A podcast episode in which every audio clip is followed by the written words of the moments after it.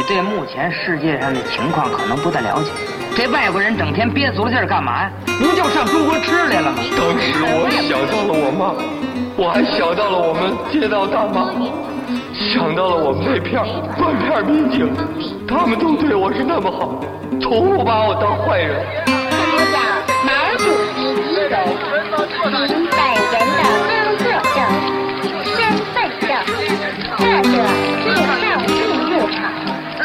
闲板电台，活着不能太正经。哎，大家好啊，这里是闲板电台，我是曹睿。然后，哎，大家好，我是小明儿。哎嘿嘿，哎，自动的大家好，我是胖子。对，啊，今天啊，我们三个人赛博合体啊，赛博合体，在线上录一期节目。嗯，哦，现在这是有专有名词叫赛博合体吗？对，赛博合体，没法没法亲自见面儿。现在三个人都身处异地，对，三个人仨地儿。然后这期这期说说这期吧，我们因为是这样，我现在 就是呃，新闻电台节目主要是我更新，然后呢，这个我更新呢就有一个缺点，就是说很多都是音乐类的节目，因为我确实是能找着一些那个音乐人的资源在，在通过上班儿。然后我我是这样，我前两天跟那个小明和胖子说，我说咱现在的这个音乐类节目实在是太多了，我是我有点做腻了。我说必须咱三个人得来一期这个就是闲扯的节目了，所以呃就想做这个做这一期扯闲篇儿的这个这个节目啊，所以通过这个赛博连线的方式，然后我们三个实现了异地录节目啊。今天我们就是来一期车闲篇儿，这个应该是大家也都非常期待的啊。对。那咱就是谁先说？胖子吧，胖子，因为这个还挺有时效性的。哪来的时效性啊？咱上线时就都早过了时效性了。啊是这样啊，最近我说等等咱上线的时候就早过了时效性了。没事儿，你就说吧对对对啊。对，哎我，对我想一下，我这顺序啊是这样，我先说第一个片儿，这第一个片儿是一个国产老片儿，嗯，二零二两千年，我操，两千年是二十一年前了。二十一年前，我操，太牛逼了！两千年的冯小刚导演的一部哎家庭生活片，不是喜剧，《一声叹息》。嗯为什么说到这部片儿呢？因为我们今天现在录节目啊，是二零二一年八月十五号，昨天是七夕节，再加上最近我们这个在博岛上的 这个直播都是感情话题，情情感类话题最近有点尖。对对，最近情感类话题聊的有点多，有点多愁善感。但是这岁数的，你要再看点什么搞对象的、你情我爱的，这个就有点儿太孩儿气了，对吧？不合所以就时宜直接进入下一步，看对看一下这个婚姻主题的电影。今天我准备了三部电影，都是婚姻主题的。嗯 第一个就是这一声叹息啊，这一声叹息，我记得是今年上半年，我跟曹睿我们俩一块儿在家里沙发上看的。对，看完这个电影之后，我感触特别深。我第一反应说，我要做一部那叫《中国男人出轨指南》的节目。对这个电影，我不知道，我觉得可能年轻的听众，可能九零后的、九五、九零后的，可能都不知道有这部电影的存在，因为谈到冯小刚导演的时候，贺岁片儿大家都，不会谈的，都不会提起这部电影。对，就对，就是你像九九年、九七年，对吧？贺岁片三部曲这么火，然后后来就是进入大片时代了，这部，电影就被埋没了。但是你看，他在豆瓣上的评分其实不低，七点六分，国产的一部家庭伦理电影，伦理电影，对吧？嗯？对，对，而且里边我靠也是那个时代的大美女，我觉得真的是大美女，刘备和徐帆，徐帆，对吧？嗯，对啊，我靠，这徐帆家庭妇女版那个张曼玉嘛，你这个，哎，啊。你这个这个定位啊，啊，还真俏皮。不是这个是这不是我定位的，啊。这是那个谁，刘震云给定位的。哦，哦，他说过，刘震云说徐帆，对，就是家庭那那这个刘备。就是歌歌舞厅版的那个谁，那个王祖贤。小明儿，你可以再稍微离近点儿。我 我现在已经就离得特别近了，已经哦哦行放在嘴边说了。OK，嗯，哎，你要这么说，刘备在这个电影里的造型确实挺歌舞厅版王祖贤的，真的。对对对，他在这个电影里的造型就是不像那个九十年代，因为他在这里边演第三者嘛，演一个还是一个那个挺年轻的二十多岁的一个刚到北京的一个北漂小姑娘，挺能勾人了哈边这个。形象跟那个对跟过把瘾里边那个有点那个被欺负、一直被忽略的那个小护士的那个形象还不太一样。然后跟后边张国立，张国立就是菜市场版的那个梁梁梁梁朝伟梁，朝伟，梁朝伟，我都服了。但是这个电这个电影，就咱先说这几个演员啊，真的。然后刘备就是跟他后来那个哦，跟甲方乙方里边那个萨利的北京姐姐、北京大妞那个形象也不一样。嗯就是因为我觉得国国内老的那个电影看的九十年代那些情感片看的还挺多的，他在这个电影里塑造这个人物形象还挺少的，其实有点像那个、那个就是说的可能就有点远了，就是《阳光灿烂日》里头那个谁，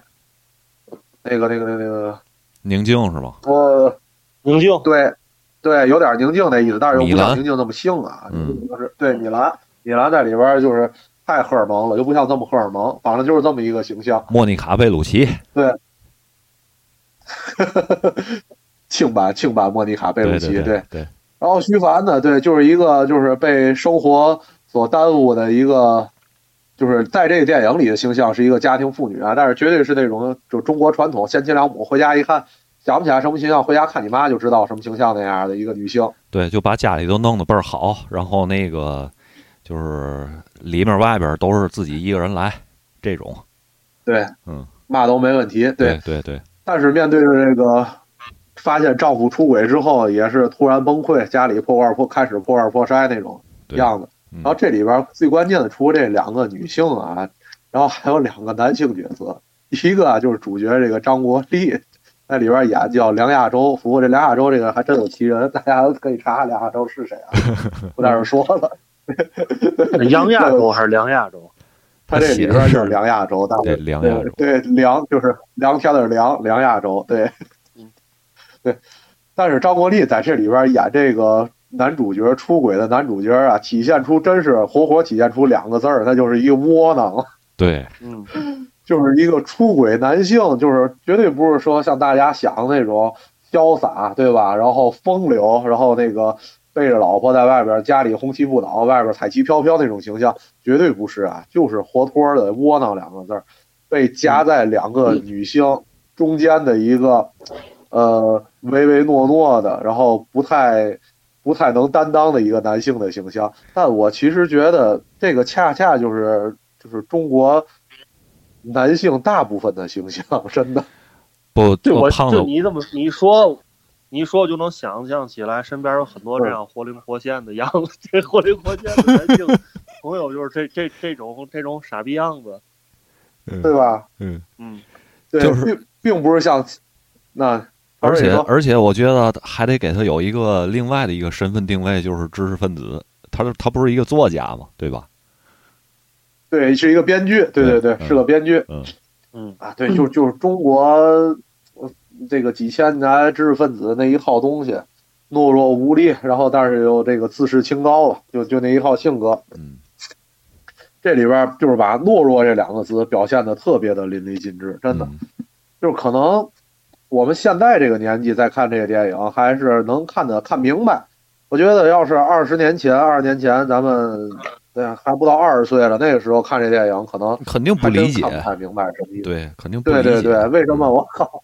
对呀、我靠，家里徐帆，外边搞着刘备，然后还这么窝囊，想不明白，真的。我记得这这里边有一句特别经典的台词儿，我当时看完之后真就是过目不忘。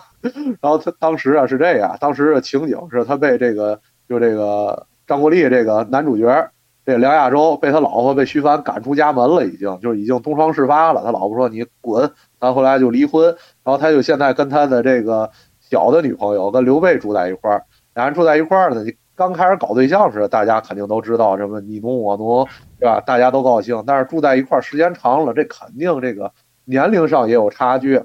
然后再加上那边家里还有孩子了，他心思也不整，肯定时间长了就有矛盾。然后这边也开始跟这小老婆这边也开始打架。然后他有一好哥们儿，就是一副标，就是副标，副标，对，嗯副标就找他来了，就跟他说：“你这事儿怎么解决呀？你也不能拖着呀。”哎呦，就现在张国立当时啊，脸儿倍儿苦，拿手一抹那脸儿，哎呀，就这样，先拖着，我也回不了家。然后跟副标说：“哥们儿，我跟你说，你一定要记住了，真的，千万别走到我这一步。他妈的，我要知道现在有这一步，当时就是仙女儿，我也不可能犯这事儿。”然后停了一秒钟，这世界上那怎么可能有仙女儿呢？哎，真的，这个形象实在是太窝囊了。彪哥，然后另外这电影里，对对对，另外一个角色特别好的就是傅彪，彪哥本身这个老一辈的这些演员演技咱们就不用说了，就主要是他刻画出的这个这个角色，这个角色本身的他的这个这个角色就是一个这个在中间和稀泥，在这个三个人这个之间，然后他成为第四角，然后又帮这个这个张国立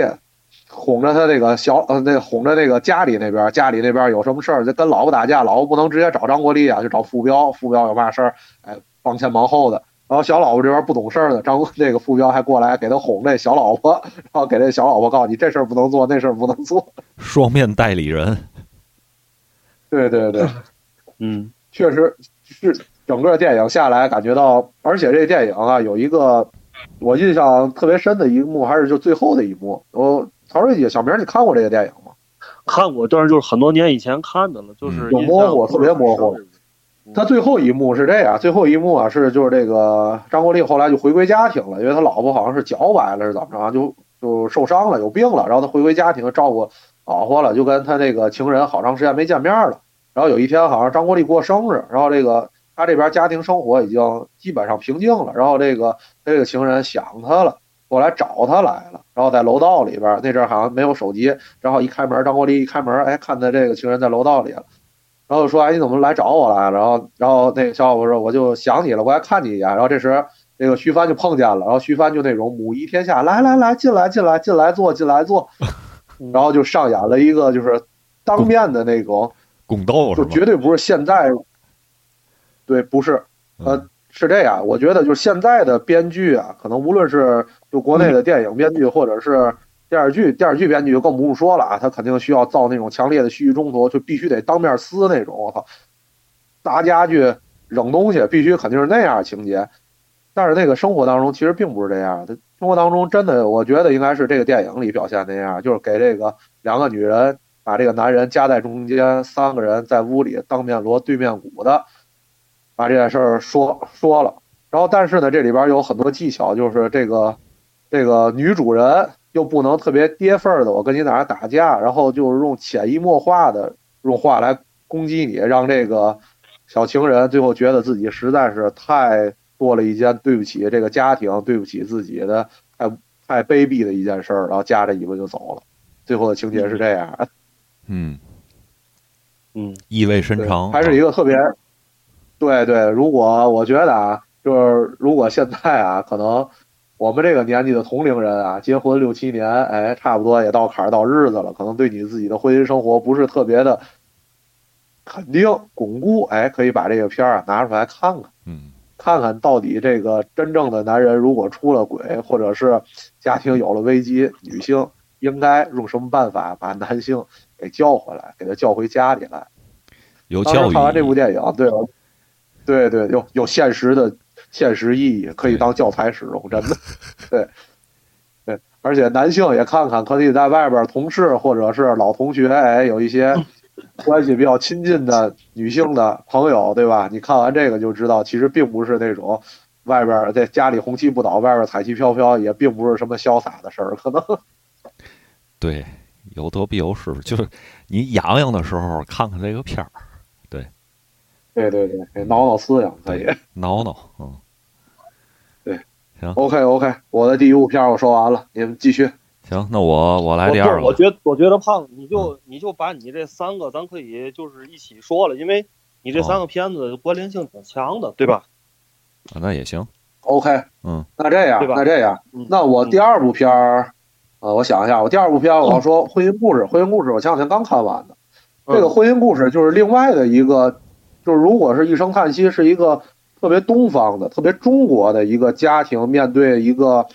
呃困难，在家庭这个生活上面对困难，夫妻可能要面对离婚这个问题的解决方式的话，那婚姻故事那就是一个绝对的西方的，叫美国的，不是西方，美国的一个他们家庭遇到困难怎么来解决这个问题。真的，这个电影啊叫做《婚姻故事》，我靠！我看完之后都觉得奇怪，这哪叫婚姻故事？这应该叫做离婚大冒险啊！这电影，这电影一上来就离婚啊！可是，嗯，对吧？你你们小明看过这电影吗？小明儿应该看过。这个电影，这个电啊影就是给我现在也是应该是去年或者前年看的吧。啊就是印象最深的就是就是胖子你说的这个，就是他跟这个一声叹息，如果就是作为中美的这个中美的这个我们对于婚姻这件事情的一个巨大的反差来讲，就是他嗯一直在。呃，就是这两个律师吧，就是这男方跟这个女方的律师，然后他们整个在打官司的这个过程中的这个事情，就是美国人一旦把这个婚姻这件事情上升到了一个离婚的程度，可能就要，嗯，而反正这两个人也都有一些经济基础啊，也不是说这种就是美国比较下层的这种，因为他那嗯那种人可能他也请不起律师，可能他就是会是另外一个做法。就像这种中产阶级，他又有他又请得起律师，然后这个律师在中间给去来回去把这个事情嗯，让他变味儿了，就让他变味儿了。我觉得这两个男女主角后来就是本来其实他们两个人互相之间还是有爱存在的，即便到因为他们俩我记得好像没有一个人是好像就是非常正式的要就是说就是因为出轨对吧，或者因为变心了这个去离婚的是吧？我这个我有点他他是对，啊对，反正这个是这样，这个本身他们两个中间的最大的矛盾在于想各自，呃，拥有一个自己舒更加舒服的生活，他们觉得互相在婚姻生活当中了，这个有点过于迁就彼此了。嗯嗯，其实还是咱们说回来，刚才那个我说的那个问题啊，就是说可能东方和西方在面对家庭的这件事儿上的这个不同点，在这个电影里真的是刻意特别好淋漓尽致体现出来。因为如果东方的话，我们会认为就是以我们父母为榜样吧，以我们父母为榜样，因为这是我们看到的这个呃，就是比较呃比较成功的，因为他们还都生活在一起，然后时间比较长的这个案例，就是真的是遇到矛盾了会彼此迁就，主动想的第一点就是我会彼此迁就对方，然后最后实在不行，这个中国人最最容易说一句话，嗨，不还有孩子了吗？对吧？嗯就是在这个中国两个人的关系，对嗯对对对，不为了孩子嘛，对吧？到最后不得就回归到这四个字，就所有人都在迁就对方。但是这个电影所表现出来的这个这个寡姐寡妇，那个斯嘉丽·约翰逊和那个那个哥们儿，那哥们儿叫亚当·德赖佛是吧？但是我对他印对对他印象最深的还是他是那个新的黑武士，嗯对吧？对对对，我就管他叫灰灰武士吧。就他们两个人在这个整个过程当中，一上来最开始感情破裂的基础就在于他们不想迁就彼彼此，然后那个那寡妇姐想回她老家生活，回那个洛杉矶生活，然后但是这个黑武士呢，就是说他的事业在纽约，他就想在纽约生活，但是他们真的是彼此还是有爱的，但是这个就涉及到，然后这个剧情的发展开始是让我觉得。就是其实我们可能在之前或者是在之前的影视作品当中，对西方人离婚，就是我们小的时候对这个西方社会离婚率特别高，和他们经常离婚或者经常这个出轨有一些不理解，觉得他们可能在婚姻这件事上不像我们看的这么重视或理解不一样。但是看这个电影在开头的时候，让我感觉就我们都是人，都是人类。这个在家庭婚姻的这件事上，大家其实都还是很慎重，然后同时还是很有责任的在这里边。但是这里边就事情随着这个剧情的发展，这个事情就牵扯到小明刚才说那个两个律师上了。这一到有律师上，就涉及到这个法律制度和制度上的事情，就发现这个美国人和我们平时生活当中的这个行为方式和思维方式，就真的就是完全不一样了。在法律的这个层面，他们就会非常严苛的去不能说是遵守，我觉得是在利用规则。这个可能也是东西方的这个思维方式不一样，他们会去利用规则，他们不求公平，但是他们会利用规则，而我们更愿意去谈公平这件事儿。就无论是在这个家庭也好，或者是其他的这个社会生活当中，其实这是一个特别重要的区别，也是我看完这个电影当中，就是慢慢的在想这件事儿的一个区别。啊，随着这电影情节的发展，最后我觉得就是他们可能最后没有在一起，但是他的最后还是分开了，但是脱离了这个法律了这件事儿，最后又回归到人本身人和家庭之后。还是一样的，就是大家对彼此的牵挂和这个之前组成过的家庭的这些责任还是很重的。这个是我对这个电影的情节方面的一个呃整体的看法。然后这个两个演员，我觉得也没有什么好好再说的吧。我觉得寡妇姐除了演超级英雄，别的我还都挺爱。除了黑寡妇之外，她的别的角色我还都挺爱看的，包括之前的那个。对，之前有一个科幻片倍儿怪的那个，我忘叫什么名了，就那个切夫他作为外星人换皮肤的那个。对，你们俩有印象吗？有有印象，嗯，有有印象。国外版的画皮囊之下，皮囊之下，对，对对对，对对皮囊之下，对。然后，但是这个男主角亚当德赖佛，你们两个之前看看，除了这个《星战前传》，还看过他别的这个电影吗？帕特森，我是印象。这个只能说你对这个美国现在这个演员的流行程度太不了解了。亚当亚当 driver 是现在美国最火的男明星。对。呃，出道是因为演的这个一个著名的美剧叫《Girls》都市女孩，这个是他就是成名作。他在里边演一个就其中这个女主角的第一任男友，然后是一个啊，我我是因为是是这样的，，Adam Driver 的这个演技是非常有爆发力的，而且他是能诠释出，然后。比较著名的，我先把这说完啊。比较著名的，他在去年的时候，去年的时候演了这个那个吉姆贾木许的一个新片儿，叫我忘了名字叫什么，就是他演一个大巴司机，是一个诗人，帕特森。嗯，这是二零一六年的片儿，这是二零一六年的片儿啊，一六年了都。对对对，一六年对一六年演我们被调到时间黑洞了已经。嗯，然后就是然后。我想还有还有什么片儿？还包括那个马丁·西克塞斯前几年有一片叫《沉默》，沉默有他。嗯，对，《沉默》里边有他。神偷联盟讲一个史蒂文·索德伯格里边也有他。对，索德伯格的新片儿也有他。就现在他是非常非常火的，就是基本上就是在跟各种大导演合作，就是就是一个非常非常非常火的一个人。但是我还想把把话题说回到这个片儿本身，因为我觉得。这个片儿其实它表达的这个整个的这个故事的核心，是在以前其他的美国影视作品里边就会会会提及的，但是没有像这个片儿就是他这么针对这个事情的思考。就是说两个人在离婚的时候，当你面对了就是像胖子刚才说的，面对了就是一旦有律师进场，一旦有这个要上升到这种法律跟这种极度的。理智需要借借用这种法律的规则去把这个离婚案打完，然后两个人各自利益最大化的这个程度上的时候，就是我觉得这就是美国人他们的这种思考，就是说这个时候你的情感究竟怎么办，对吧？你的情感究竟还如何来存在？因为一旦上升到这个谈判桌上，大家感觉就是陌生人在谈条件嘛，对吧？我记得当时有一个特别重要的一个。我印象还有印象，就是说这 Adam Driver 是因为他的这个戏剧，还是因为他写了一个剧本拿了一个奖，然后要一个非常巨额的一个赏金给他，是吧？对，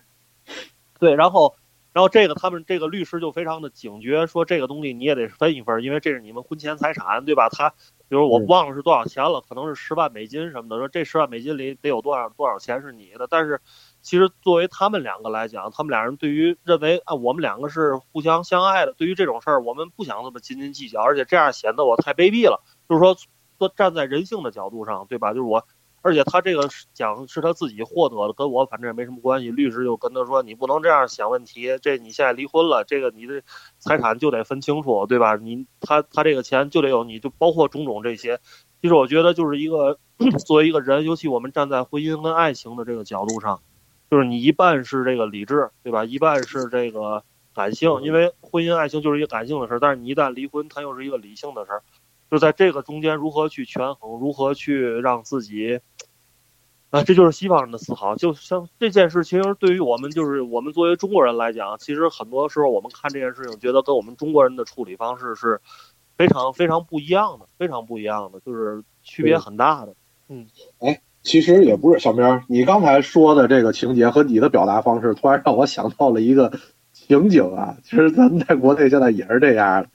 就是如果这个两个人涉及到上升到婚离婚吵架了，然后这个容易周围有这个闺蜜或者是你的好朋友突然站出来说，刚才你对刚才就是在电影当中这个律师会说的这些话，对吧？你可不能，你可得为自己想啊，对吧？好嘛，你这一离婚了，他潇潇洒洒，你就得把孩子给他，让他带着孩子，嗯，对吧？是是不是这种情况？是是，对，有很有很多都是都是像闺蜜啊，或者是朋友什么的，可能他们会站在你的角度去去看待这个问题，但其实。嗯，怎么说呢？这婚姻毕竟还是两个人的事儿，我觉得肯定还是得，这主要这个这两个人婚姻里这两个人得商量好是怎么怎么怎么去办这个，跟其他人一点关系都没有。我觉得，嗯，对，就是因为就是因为这，他毕竟不是一个生意，对吧？他不是说两个人在一块儿咱搭伙过日子是一个生意。还是有情感在里边，这也是人类和其他动物的这个最大的区别嘛，对吧？你是有有情感的，无论是这个爱恨 离愁，对吧？你都都是有情感在里边，所以，啊，反正我我到现在我面对过这种这个情况，我也不太知道自己真正面对这个情况是会什么样的。但确实是看这个电影有一些的启发。OK，那咱们那个在。继续哎，对都不是啊，咱还回回来说一部，因为当时这个《婚姻故事》这个电影，呃，获了一些奖，但是最后奥斯卡好像没有他。但是就是我想问问你们两个，就对这个电影的，就是导演和编剧，就是他们其他的一些作品，你们清楚吗？这个导演叫诺亚·巴姆巴赫，是一个犹太人，是一个非常。我非常，我怎么说呢？我也不是说我，因为我看了好几个他的片儿，最著名的就是那个《弗朗西斯哈》，这是他的那个成名作。然后现在也也也，你们俩你们俩看过《弗朗西斯哈》吗？没有，我没看过。嗯，我也看过。呃，然后呢，他跟这个阿南· driver 合作也不是第一次了。他们俩之前在二零，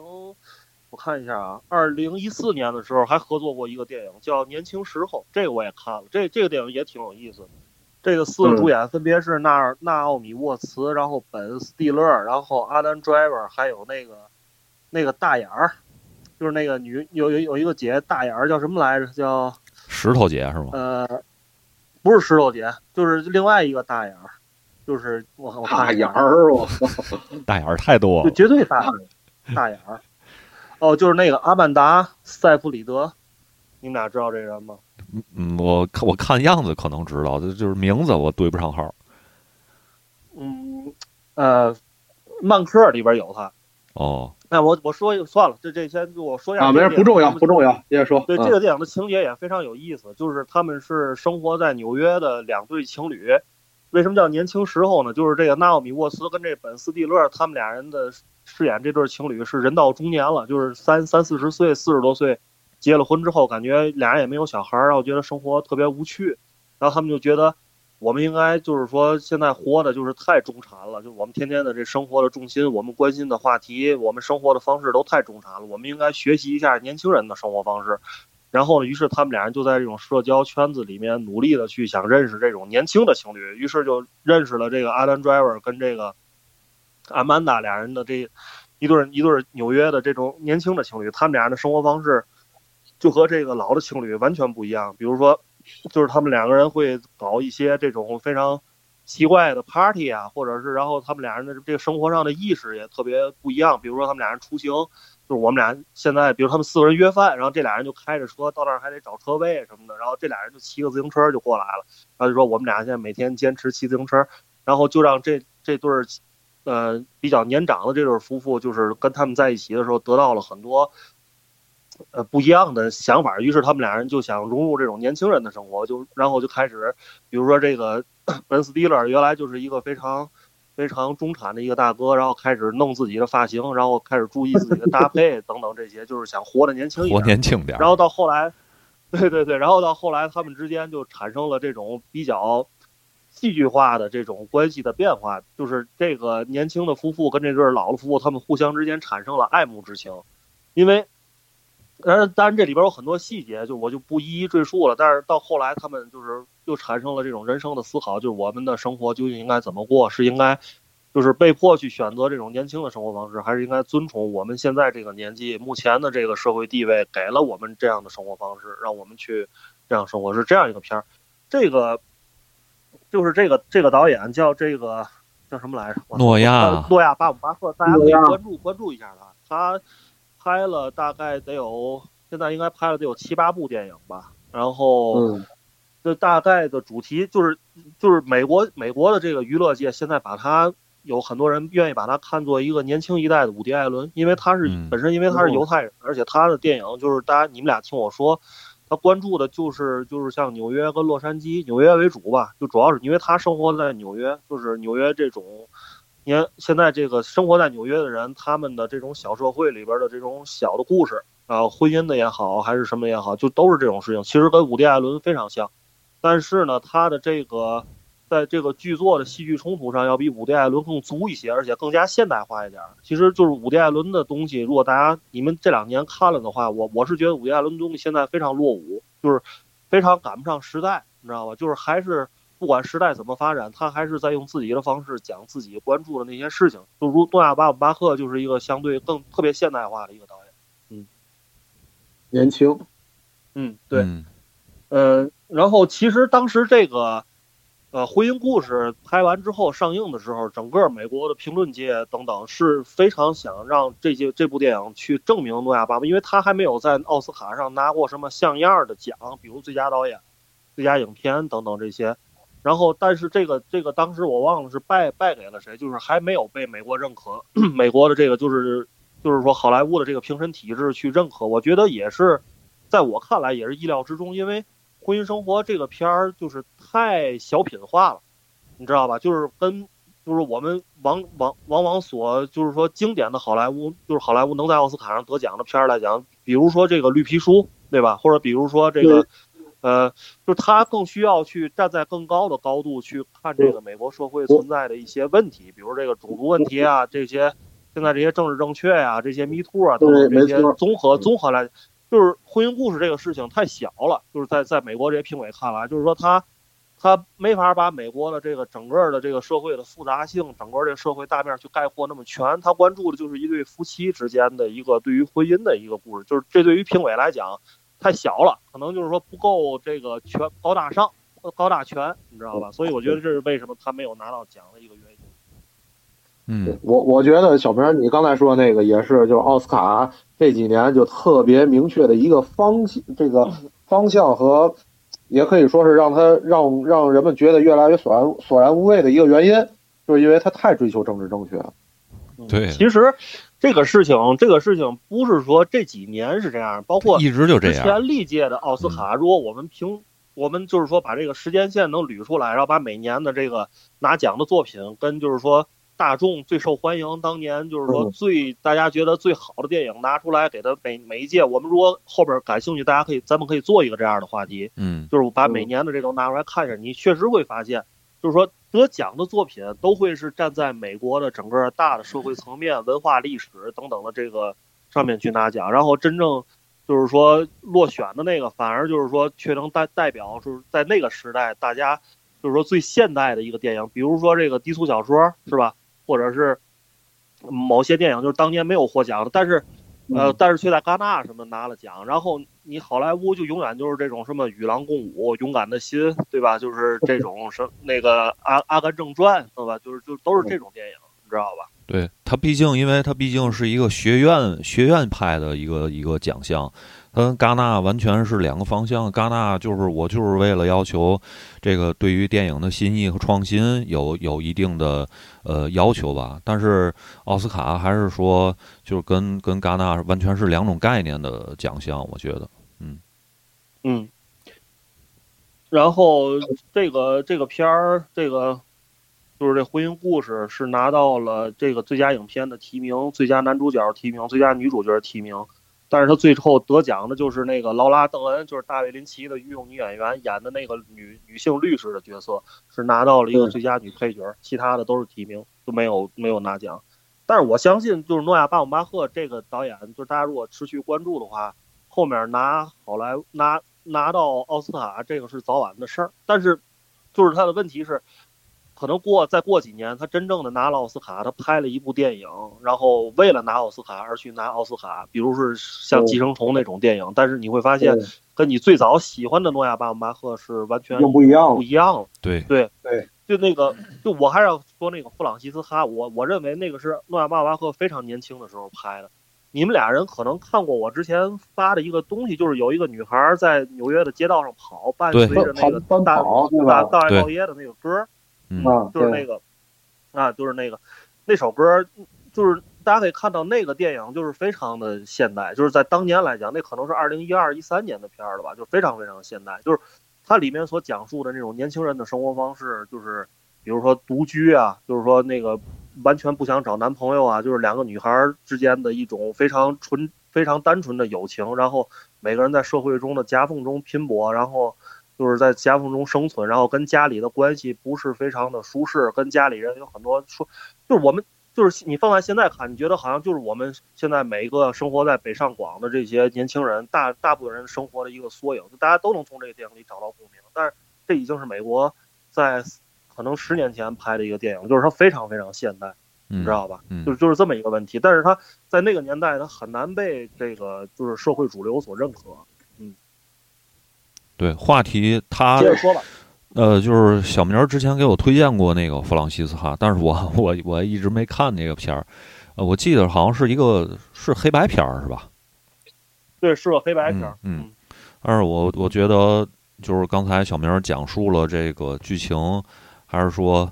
呃，就是无论什么时候啊，就是那边先发生了一个社会总体的一个一个年轻人一个状况，那。肯定我们这边可能也会发生这样的状况，嗯。嗯，就是在我在我眼里，我当时看到那部电影给我的就是震撼度，就是不，我认为不亚于就是当年看到四百集的那个那个那个震撼度，就是说他们存在于不同的时期，存在于不同的国家和年代里，但是就是说它真的是，就是你看到那个电影，你会觉得哇，这个电影跟之前的同年代的。左右的这个电影来讲，它的这个现代程度实在是太高了，就是完全是超越其他电影的这个这个程度。嗯，尤其他还致敬了一段四百集的那个那个那个镜头，大家看了应该就知道了。嗯，他其实是提取了就是我们当下人类在社会里的一个一些共性吧。嗯，对对对，嗯，比较超前。接着说吧，先说下一个吧。OK OK OK，对，咱们可以继续再说那个。在下一步还是一个关于这个婚姻的故事，但是这个婚姻就太可怕了，暗黑哈。这是二零一四年，对，二零一四年这个著名的大卫芬奇的著名的电影《消失的爱人》，Gone Girl，我操，这个是这个也，但是这个电影我之前断断续续就一直在断断续续的看，没有把这个电影最后看完。嗯，但是也是在近一段时间吧，近。前几天吧，我完整的把这个电影看完了，然后真的就是这个倒吸一口凉气，然后脖梗子这冒冷汗那种，觉得哎呦，这个女性要是狠起来，真的哎呦，觉得太这个超出你的想象，根本就不是对手。对，因为昨就不是对手，因为昨天我记得我记得我生活中有一个非常真实的场景是这样的，我忘了我身边还是说我经历了这样一个别人之间的谈话，就是说有一个男性。要决定跟一个女的结婚，然后另外几个男的就劝他说：“这个女的可能不是你想的那样。”然后实在最后劝不动，说：“你这样吧，你回家看看《消失爱人》，你再做决定吧。”对，我也想起来有这么一段，但是忘了跟谁说的了，我也忘跟谁说的了。对，因为因为 昨天这个再说，昨天是七夕，然后那个我朋友圈里有那个字幕组的人就发了一个一个朋友圈，说那个。七夕今日必看电影《消失的爱人》。你看，这个电影已经成为了这个电影的影响力，已经成为了一个就不婚族的一个，或者是就是你自己对婚姻有所怀疑的人的一个标榜的符号了，对吧？这个电影就是，如果谈论到这个话题，然后就必然会想到这个电影。对，肯定会拿这部电影拿这个电影出来说事儿啊。对，六七年，而且这个电影在当时影响力也挺大的，在国内上没上我忘了啊，没上，没上肯定没上。嗯没上是吧？嗯嗯，但是因为当当时还有因为就是这个大卫芬奇在这个《消失爱人》之前已经七八年，好像是四五年没有拍片儿，就是对对对，突然之间出了这个片儿，对，影影响力确实大。这个里边，本阿弗莱克，我操，还超人了，哎，不是，还蝙蝠侠了，我操，指指着他拯救世界是吗？我操，一个大傻宝贝儿就是一个。不是我跟你说你们知道这个蝙蝠侠选角的时候，就是为什么要选本阿弗莱克？大家就是因为就是因为觉得他在《消失爱人》里边这种这个又窝囊又阴郁又这个的气质，好像就是参考了这个片儿里边他的这个表演。比较憨跟蝙蝠啊，侠比较像是吗？傻憨因为憨。他们觉得那个，因为他们之前觉得那个贝尔贝尔的整个的气质就是太太这个太锋利了，男性化，然后整个嗯对，就是他。其实蝙蝠侠身上是有很多，你们俩对漫画漫改应该比我了解，因为蝙蝠侠身上有很多那种非常阴郁的、非常阴谋的那种感觉。对对他们觉得莱克其实对对，嗯嗯嗯，对，但但是这这个阿弗莱克他不是一，他就是一傻小子，然后被被他的这个女朋友用各种的这个计策手段弄得团团转，就是一点没有还手之力，对，一点辙都没有。就基本上嗯，就基就是本上代表了这个对嗯百百分之百分之八十人类中低质量男性吧，真的。对，就是让他女朋友把脸放在地上摩擦，我操，来回来去的。如果如果刚才那两部电影，就是《一声叹息》和这个《婚姻故事》，刚才我所说的说，如果真的是呃，我到了这个情景之下，如果我有一个家庭，然后有一个孩子，我可能要面临离婚，或者是我在外边可能呃做了一些对不起我老婆的事情，我在犹豫要不要回归家庭。我如果到这个场景下，我不知道该怎么办，我会呃。我不太确定自己到那个时候会不会做出我现在所说的一些，呃，选择或者是豪言壮语。但是这个消失的爱人，我可以非常的坚定的说，我如果生活在那个场景下，我肯定是跟本阿弗莱克一个造型的。我这个是非常坚定的，对，绝对是让人家玩团团转，因为就是在面对这个斗智斗勇啊，尤其是两性当中，这个女性她更更懂得情感，更懂得这个如，而且更懂得如何利用自己女性作为社会公认弱者的一个这个方式，来让得到社会的这个关注肯定，而让让社会认为这个所有两个人可能就像这球场上踢百分之五十的球，两个人一起去争夺的话，大家肯定会去同情或者支持弱者一方，对吧？让踢球这个最最男人的运动，两个人一个球在那，俩人咣都踢那球上，让俩人都倒地在那儿捂腿，那大家肯定会觉得平时踢球规矩那个人是那个真正受伤的，另外那个人就在那使花招，其实就是这个道理。对，其实我嗯我对这个《消失的爱人》的这个看法，但我之前也看过大卫芬奇关于这个电影的一个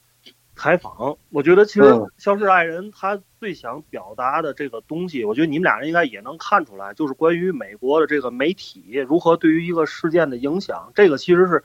这个电影非常内核的一部分。就是胖子你说的那个，也是在，就是说这个就是裴春华演的这个角色，他是非常，因为他本身就是一个漫画作家嘛，对吧？而且他也懂得营销自己，懂得如何去推广自己，所以他是非常非常好的利用了美国这个媒体里边的这个事情，包括整个在这个事件中，这个媒体起到的这个误导性、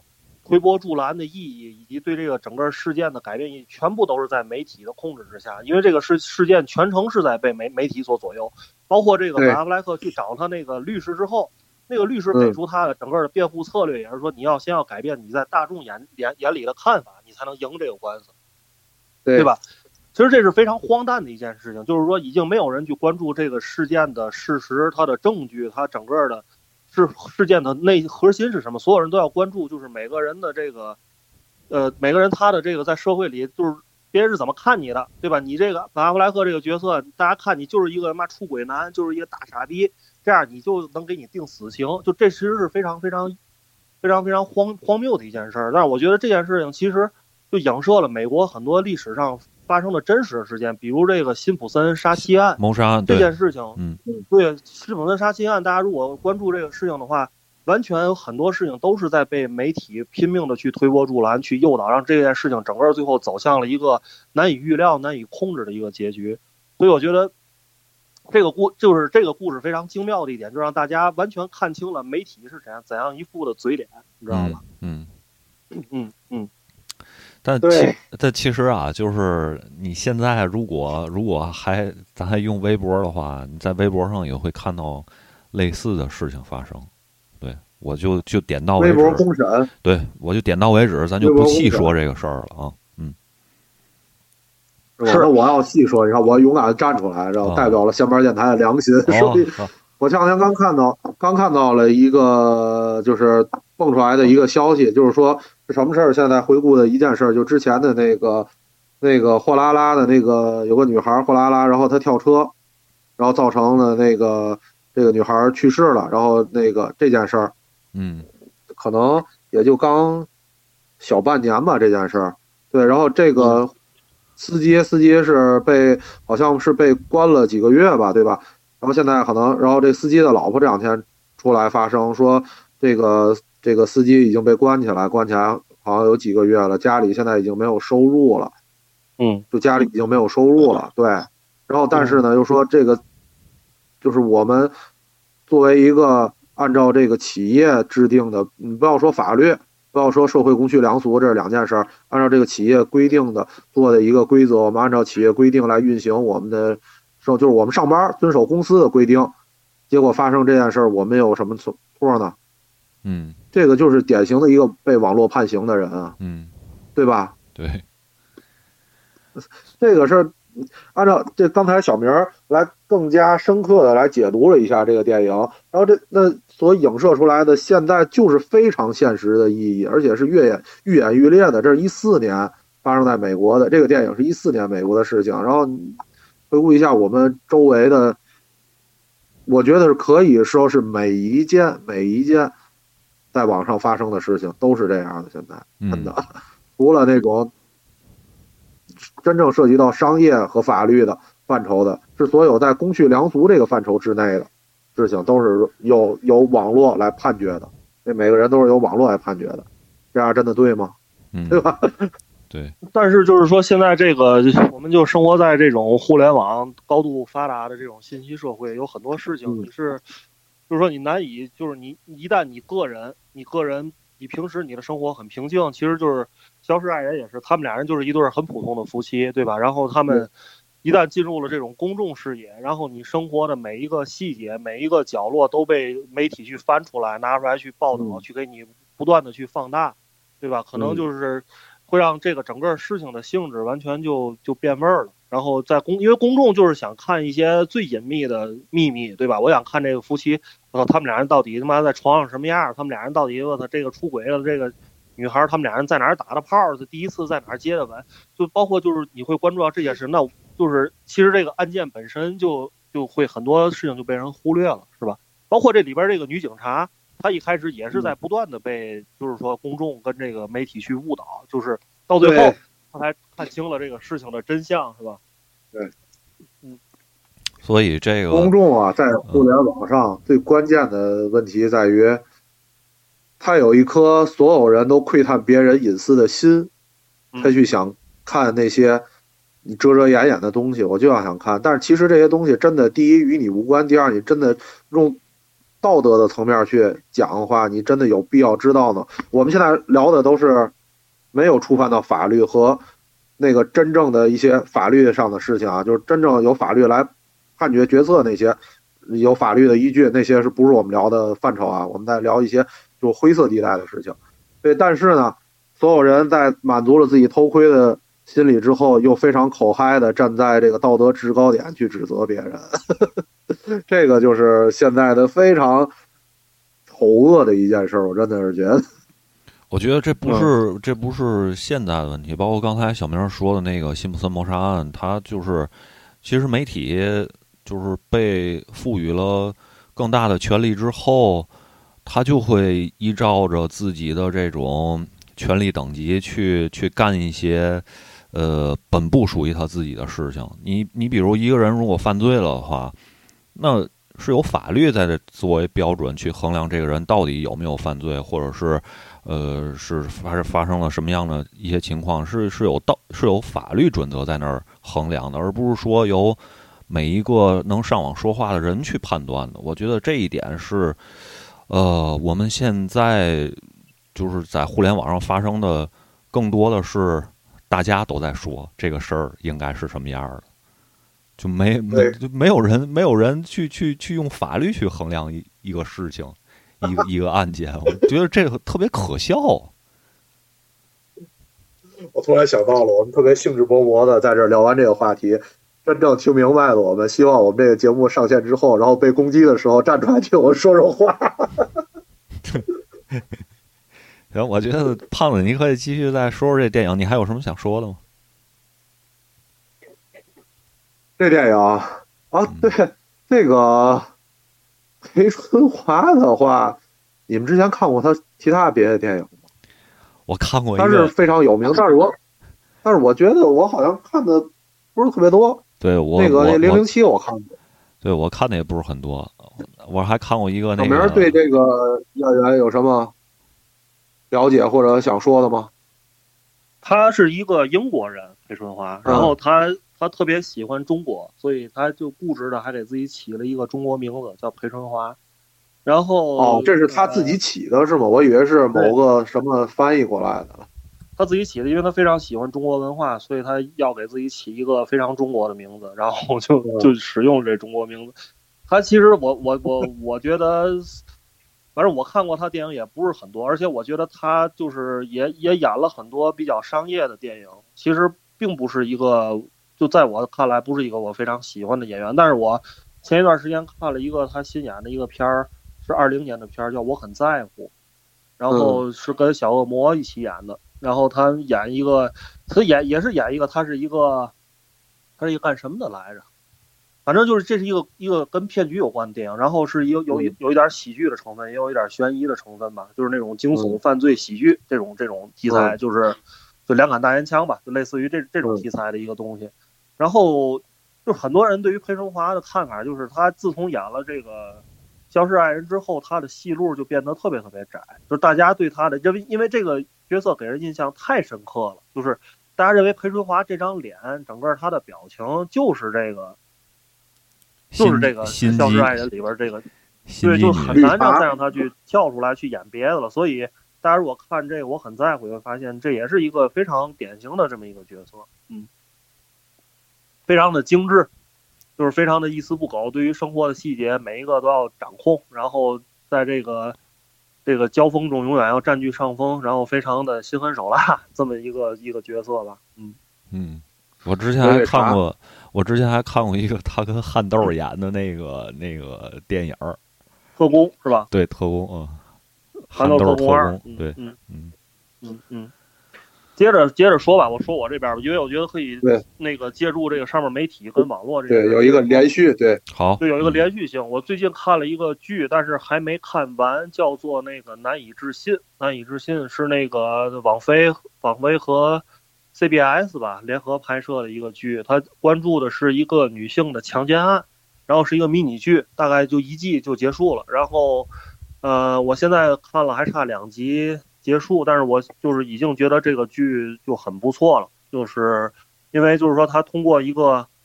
呃独特的视角去讲了一个，就是说我们之前在这种犯罪刑侦题材里面很少能看到的一个一个东西，就是连环强奸案。就连环强奸案，就是说我们说连环杀人案这事儿大家都不陌生，我们也都非常喜欢这种题材，就是去看。但是连环强奸案这个事情，你拿出来说之后，就会觉得。哎，这个题材比较少。那同样也是这个剧之所以拍出来，也是因为它是基于一个美国历史，就是前几年的一个真实的，从二零零八年到二零一一年的一个一个呃连环强奸行为的一个调查。就是说，把这个事情现在拍成剧，去让大家了解到这个事情。我先说几个问题啊，你们俩人可以思考一下。就是说，第一第一件事就是当一个女性。他报案说自己强奸被强奸了之后，那是不是这个女性基于她的自己的社会地位、她的职业、她的社会角色，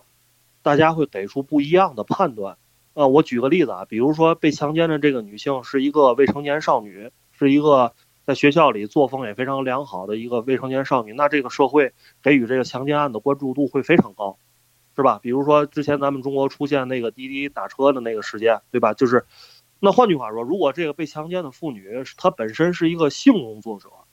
她自己的作风也不很良好，她可能还吸毒，她也有之前非常不光彩的历史，那你们说？这个强奸案当被社会关注到的时候，会有多少人关注她呢？那会有多少人去关注这个强奸案本身，而是而反而去挖这个女人的黑历史？你们俩继续继续说，我在听，在听，在听呢。我在我在想，这是一个这是一个问题一，对吧？呃，那问题二，问题二就是当一个当就是说不同的地方。发生了这个不同的这个，呃，比如说我们拿这个，呃，华北地区举例子吧，比如说天津、北京、廊坊，然后这个唐山，然后就是我们华北地区这些比较大的城市里面，接连发生了强奸案。但是实际上呢，这些强奸案的作案手段跟一些其中的大家就是目击者这提供的证据，实际上有很多关联性。但是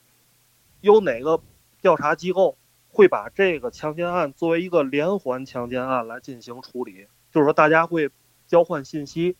而不是说像杀人，因为杀人案如果出现了的话，大家肯定会交换信息，比如白银案，对吧？并案了，他曾经在内蒙古包头包头作案，那大家两个两个地方的公安部门会交流彼此的信息，然后把它那个归案，对吧？就是那个归为一类案件，对，然后说是一个人作案。但是强奸案会有多少人去真正的去交换这些信息，然后大家就知道哦，这是原来是同一个人作案，我们要找的是同一个凶手，是吧？嗯，对，就是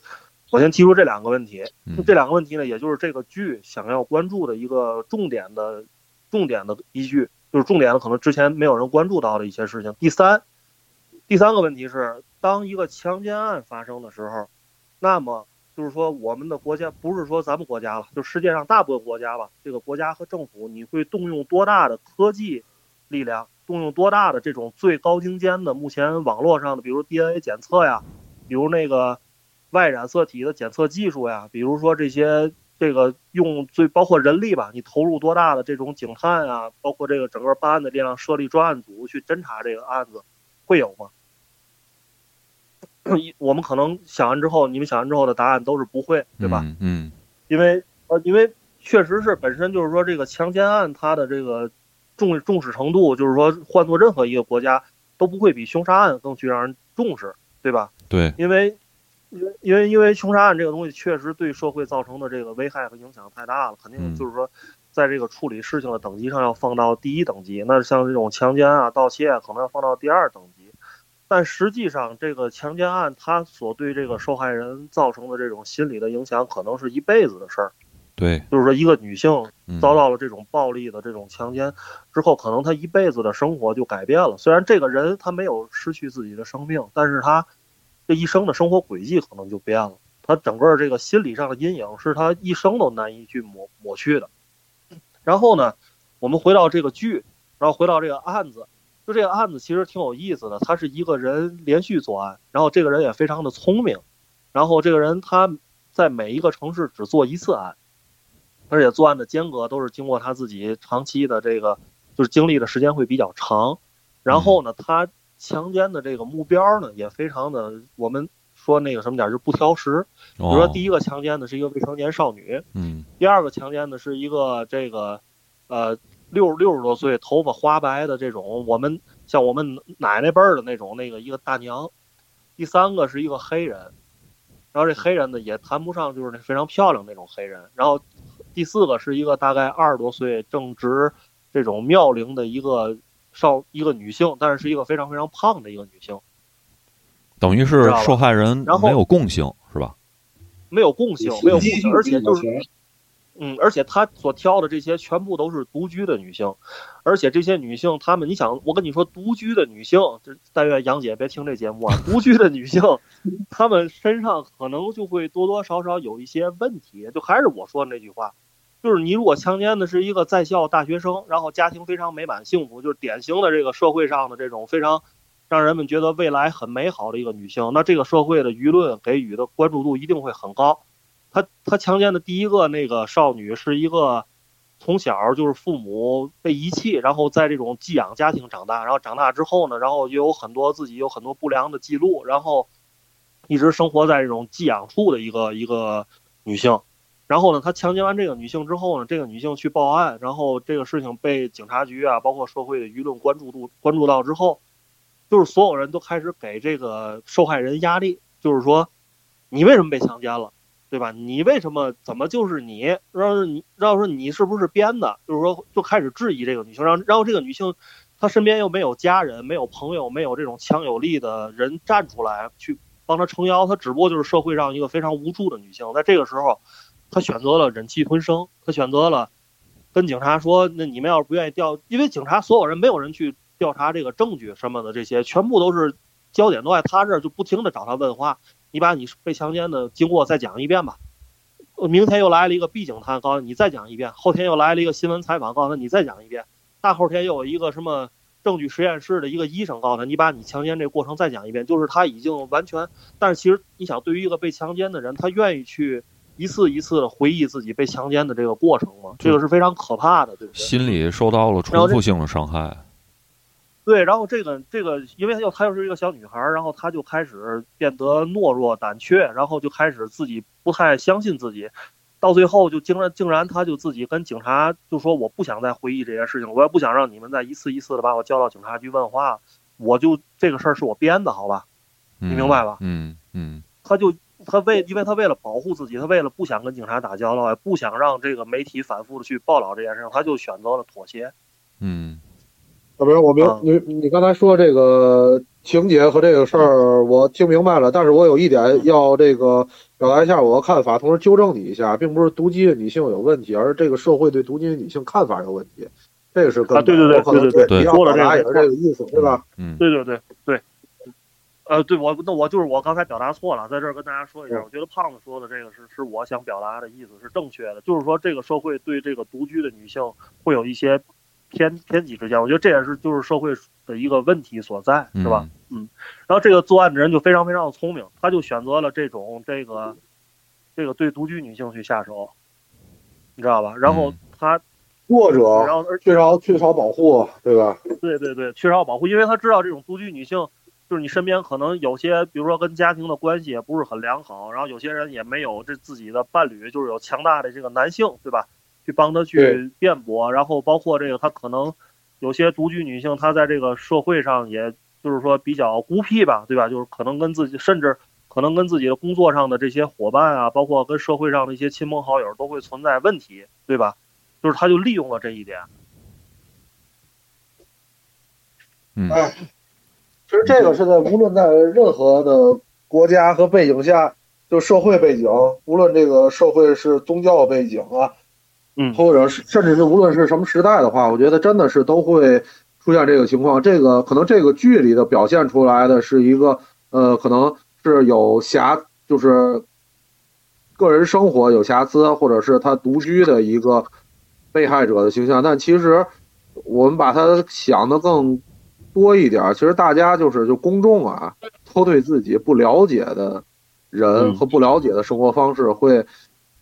这个自我判断上一层这个不好、错误、负面的一个第一印象，也你你也无法说明这个第一印象是怎么来的，就是因为他不了解，对吧？对我，我举一个我举一个最简单的例子吧，就是胖子，他住那个楼。是一个就是特别老的居民，特别老的小区。然后呢，就是每次这个胖子如果是他自己回家，然后晚上晚归的话，他周围的邻居可能都对这个人有一些怎么说呢？呃，有一些提防的心理，就是说会会打开门看一下这个人怎么这个时间才回来。就是就是大家对于自己不了解的知识，他他对于自己不了解的这些人。他可能会有一个提防的心理，但是呢，其实这个人对于他并没有什么，并没有什么什么危害，或者是是敌敌对的这种这种状，对，有没有恶意？就是我我我我我确实也不太理解这些人为什么要对，呃，就是这样这样的怎么说呢？算是呃，在自己一个人住，对吧？对于这种弱弱者，有他有一个带带一个弱小的独居男性，对对对，带有色眼镜去看他嗯嗯其实其实这个事情在就是我们我们在美国的这影视剧里面也能看到，他们这个所谓的就是 neighborhood 的这个文化里边也是说，就是说你生活在我们这个社区，我就要求你得大大部分得跟我们其他人一样，对，没错你，就不能在你的车库里有秘哎，密。对对，美国这个社区这一这一套文化，真的确实也是对。就是比如说你你你那个车库常年不开门儿，就我就会怀疑你他妈在里是不是弄炸弹了，是不是你在里边干啥了，对吧？是然后就甚至会有一些这种私自执法，就是他们有那种那个社区联盟嘛，就会嗯就会就是对你产生一些谴责，然后甚至会在舆论上攻击你，就联合起来什么教会啊，整个这个社区的这个东西，让然后想法让你搬走，就让你操你别在我们这儿住了，你跟我们不一样。这种情况在美国也是非常普遍的，应该。搬所以他走了还得们在影视剧专门弄个 party，对，就是我觉得这就是 弄个 party，然后就不邀请你，其他人全都去了那种。对，我觉得这个就是，呃，怎么说呢？就是在相对大的这种城市里边儿，他们，呃，虽然咱们现在都是每个人住在自己的房子里，甭管是自己的房子还是租的房子里，就是你会在对于这种群落性的居住的这个人群里边儿，他就会有排他性在里边儿。嗯，你跟我不一样，我就觉得你你你可能有问题。对是是是，嗯嗯、所以就是话说回来吧，就是还是推荐一下这部剧吧，然后大家可以看一下。然后这个女主角是那个《遗传厄运》里那妈妈，哦，哦，对，是《遗传厄运》里那个母亲，她在里边演一个非常非常飒的、非常帅气的一个女警察。然后最后是这个事情呢，因为就是他的幸运点是，就是说有几个城市的这个调查负责调查这个案件的都是女性的警察，因为女性更能站在女性的角度上去考虑这事，所以这几个女警察就开始自己去成立了一个专案组去调查这个案件，然后让这个案件就是起死回生了。本来就是一开始可能政府对于这个案件的重视程度非常低，但是这几个女警察她们想为这些受害者女性伸张正义，所以 她们成联合起来，然后一起去调查这案件。然后我还有两集看完，然后希望大家也看一下吧。嗯。嗯。OK OK，，OK，继续下一个小明。那呃，另外一个是这个，另外一个是已经完结的一个剧，但是也是今年新推出来的一个剧，呃，就是矬子里边拔将军吧，因为因为我本身就很喜欢看这种迷你剧，然后我也希望大家多去找一找这种迷你剧来看，因为迷你剧没有坑，就是说你一季看完了之后，别管是像之前的那个切尔诺贝利那种剧，就是很很很。就是一个，其实就是一个超长的电影，对吧？一个三个到四个小时的一个电影，你就把它看完了，然后你就能得到一个非常完整的一个信息。这个剧叫《东城梦魇》，嗯嗯嗯，是那个凯特温斯莱特演的，然后就是那个《泰坦尼克号》的女主角来来演的。然后我最近看了非常非常多凯特温斯莱特的电影，就是基本上就是比较系统化的把她之前演过的角色全部都看了一遍，因为我我真的是觉得凯特太牛逼了，我觉得凯特真的是一个非常非常非常伟大的演员。嗯，就是，嗯，我觉得就泰坦尼克号，这真的是给凯特，就是让他在中国人的眼里，就是蒙上了一层，就是非常非常偏见就是包，这个小李子跟他都是这样，就大家的对他们的印象永远就是泰坦泰坦尼克号。对，但实际上他们他们两个人就是后来在演完泰坦尼克号之后的十年到二十年里，他们都反复的在做一个一件事情，就，是让大家认为他们俩人并不是杰克和 Rose，Jack 和 Rose，他们俩人是凯特温斯莱特和和那个莱昂纳多·迪卡普里奥，嗯就他们一直在证明这件事情。就是我觉得对于他们来讲也是一个双刃剑吧。演完泰坦尼克号之后名利双收，然后又非常有名，但是大家认他们认为他们俩就是一个帅哥和一个美女，嗯，但其实他们俩人真的不是这样的。嗯 所以，呃，这个呃《东城梦魇》里边，就是凯特也是，就是说又一次突破了自己的一个表演上的一个一些一些一些一些界限吧。首先他，他塑造了这个这个女性的警探的角色是一个，就是怎么说呢，就是让呃非常懈怠的一个，不是懈不是不是懈怠，怎么说呢？就是他的生活上并不是一个让大家觉得非常典型的美国式的那种，呃非常正义，非常这个让大家看来非常硬汉或者非常怎么样的一个形象，反而他就生活中充满了各种各样糟心的事儿，他没法处理好自己的家庭问题，然后他跟他又离婚，然后又又同时会做很多这种 让大家觉得作为一个警察，你做这种事儿挺不好的，就是你你你你是一个执法者，对吧？你还做很多这种事儿，其但是其实，呃，我我觉得他自己赋予了这个形象最重要的一个点，就是他每天就是抽电子烟，那个就是一个非常时代化的一个符号，就是解脱焦虑哈电子烟。对对对，解脱焦虑就是嗯永远站在院子里，站在别人家门口，然后抽电子烟。嗯嗯，然后但是呢，这个这个女性呢，又是这个，她她每天要面面对的这个琐事和杂事非常多，并不是说每一个警察你每天都能面临一个连环谋杀案，或者是一个被社会所重视的非常牛逼的一个案件，每天让你去调查。他每天面对的事情可能就是邻居的一个他的一个邻居的一个大大妈给他打电话说，我们家门口有人偷窥我洗澡，你过来看看吧，就这种事儿，你知道哦吧？嗯嗯，片儿警然后呢，他，嗯，然后同时对片儿警，片儿警这个词诠释的非常好，对侦探亨特账，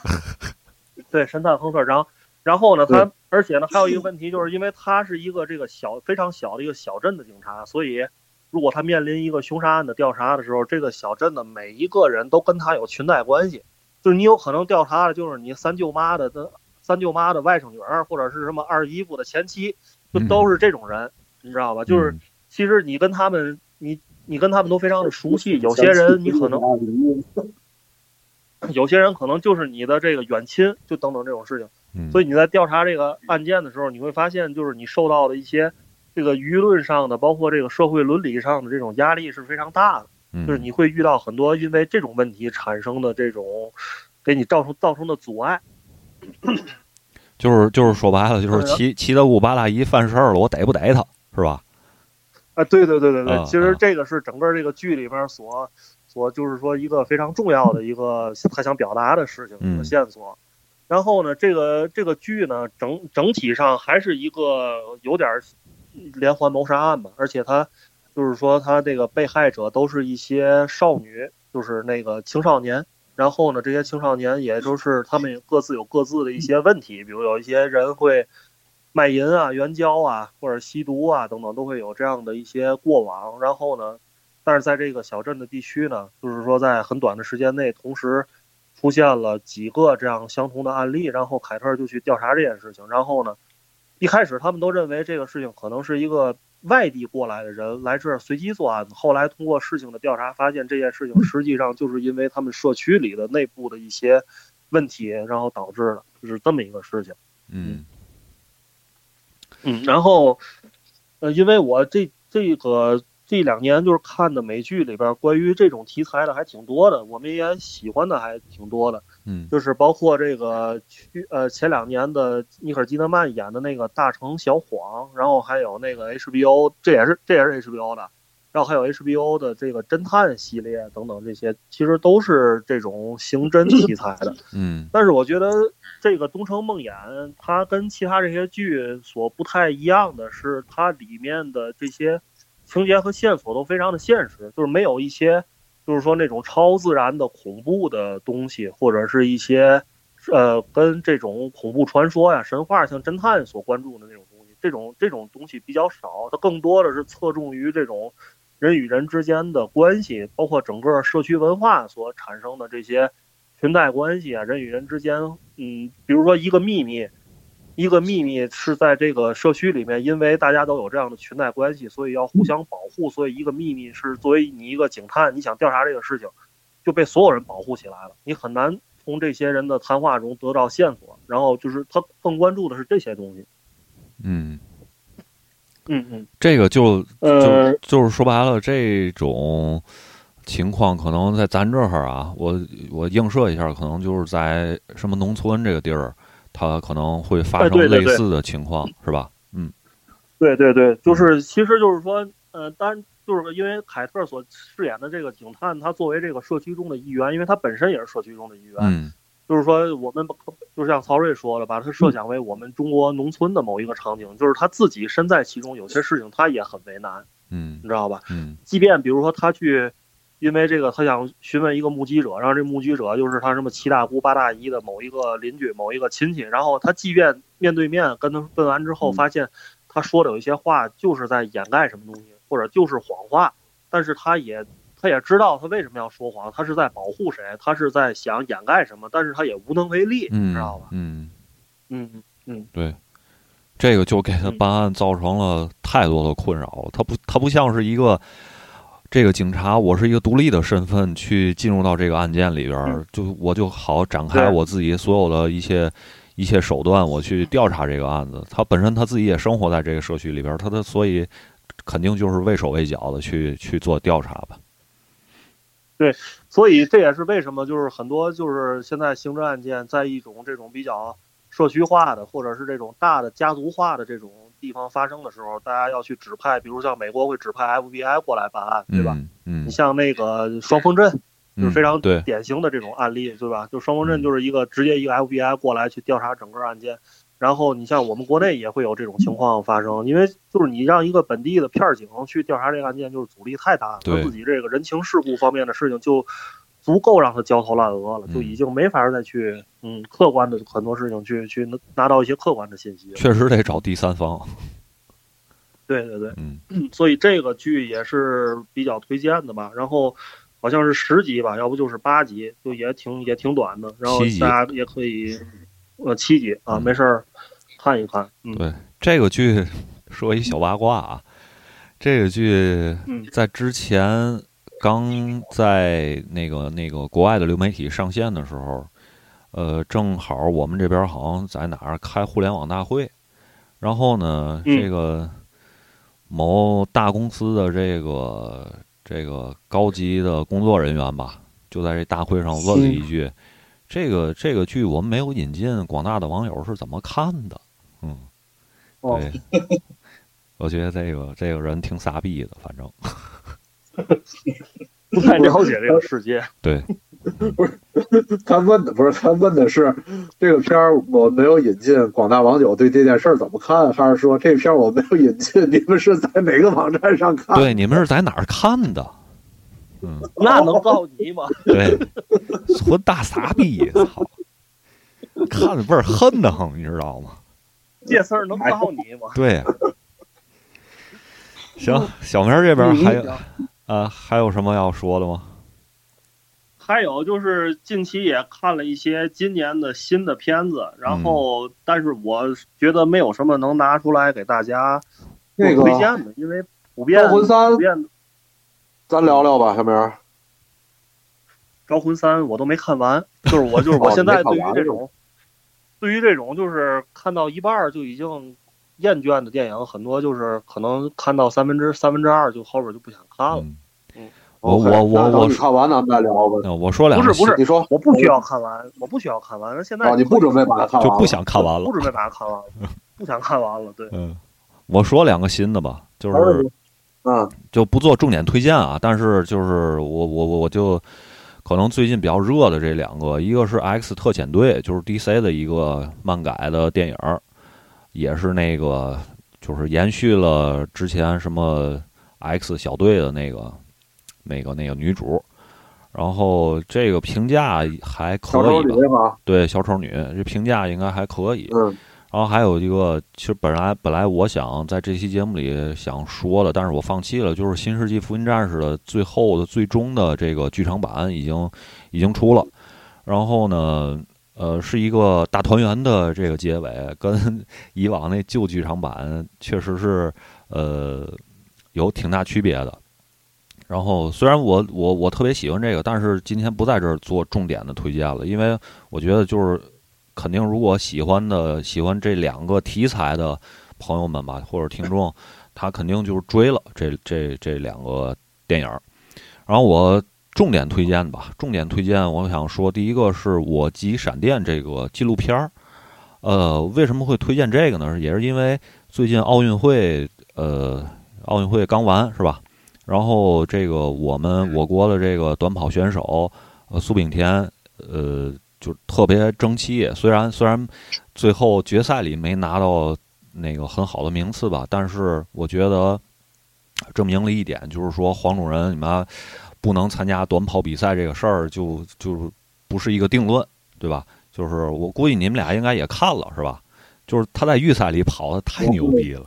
对对，预赛里跑的太牛逼了，可能决赛里就没劲儿了，就没没劲儿跑了。虽然我觉得没取得名次吧，但是我觉得呃非常骄傲，我非常骄傲。嗯，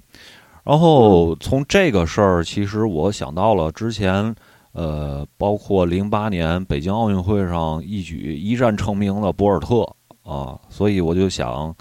呃。更更更细致的想去了解一下博尔特的这个背后的故事，所以我看了这个片儿叫《我及闪电》。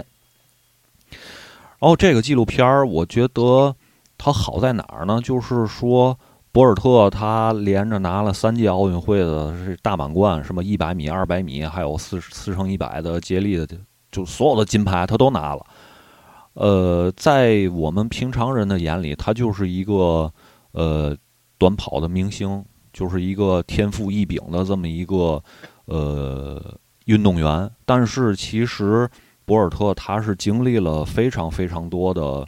呃困难，去才能连续拿到这个三届奥运会的金牌，以及什么钻石联赛、黄金联赛等等这些冠军，一次一次的打破了自己所创造的记录。我觉得是一个呃怎么说呢，伟大的运动员吧，呃。像这个纪录片里边会有其他的一些，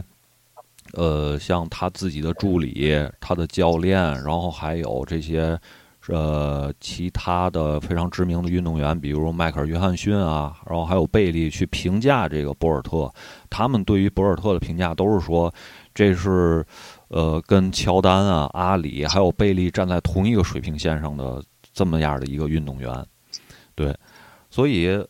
虽然就是这几年，就是从他退役之后，呃，人们对于他关注的焦点并没有以前，呃，这么集中了。但是我觉得还是可以找来这个片子去看一看，包括他为什么能连续三届能拿到这个奥运会的冠军，因为这这个之前是是没有人办到的一件事儿，是让他给办了。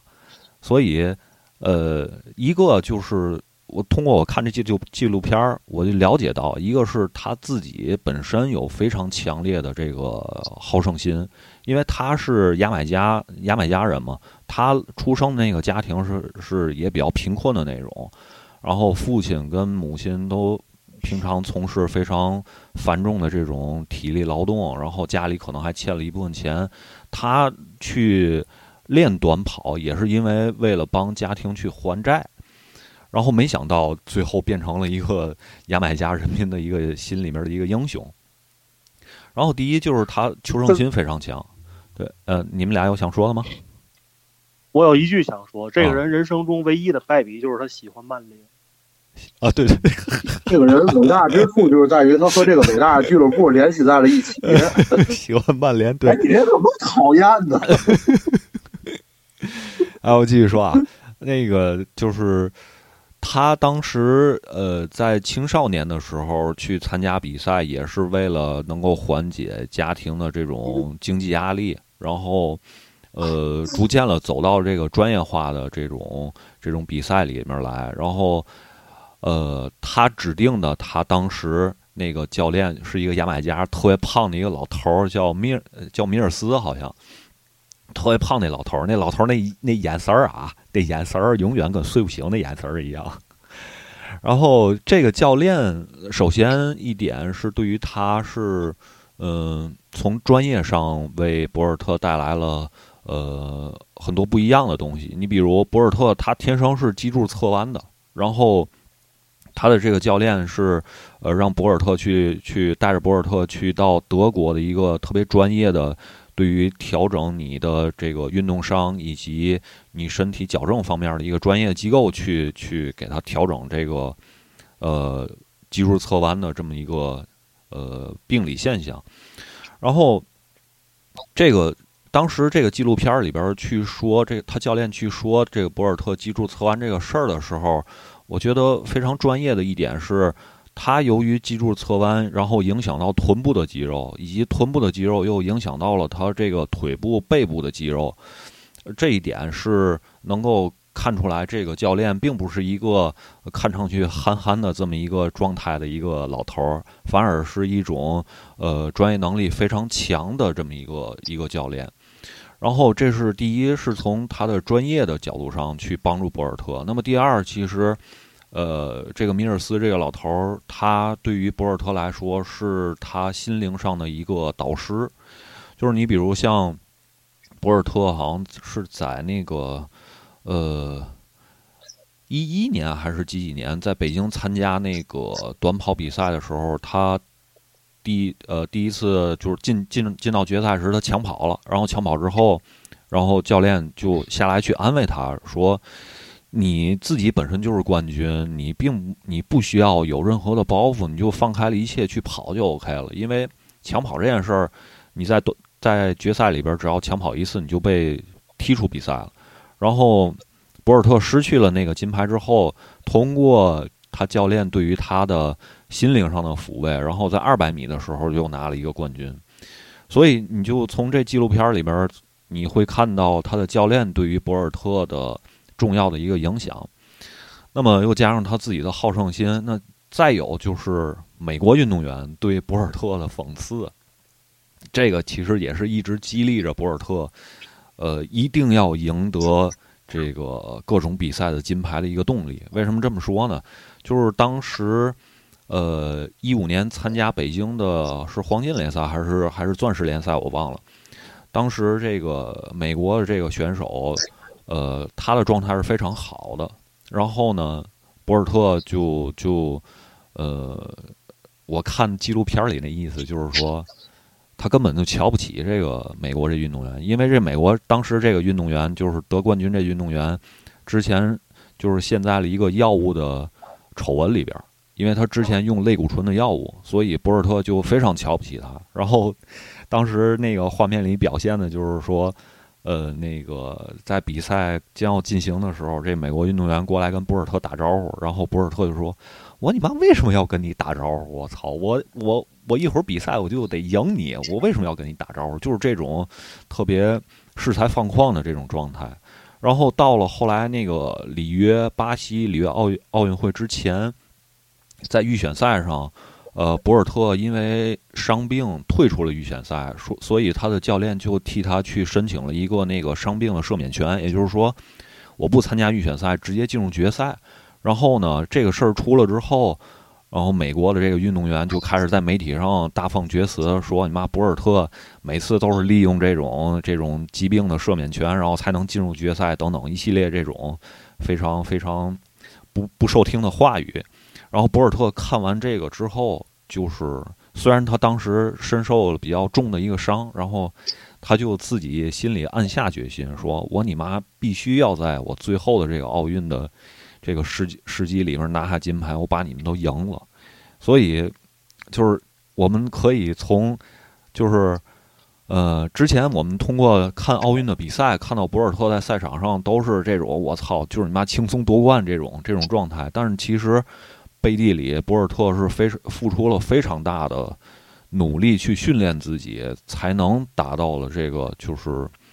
呃就是我们今天看到他所能。所能取得的这些成绩，这个其实是我想推荐大家看这个片儿的一个原因吧。就《我即闪电》这个这个纪录片儿，嗯，你们两个有什么想说的吗？